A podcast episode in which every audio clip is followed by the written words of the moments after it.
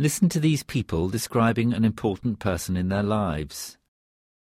1, Una persona importante en mi vida, mi profesora de la guardería, Susana. Susana era muy cariñosa y muy dulce conmigo. Yo era muy pequeña, no tenía hermanos y mis padres estaban siempre muy ocupados. Por eso yo me sentía muy sola y me gustaba estar con Susana. 2, Una persona importante en mi vida. Mi compañero de piso en la universidad. Yo era muy tímido y me sentía muy inseguro. Él era extrovertido, hablador y divertido. Es una persona importante en mi vida porque con él me sentía más seguro.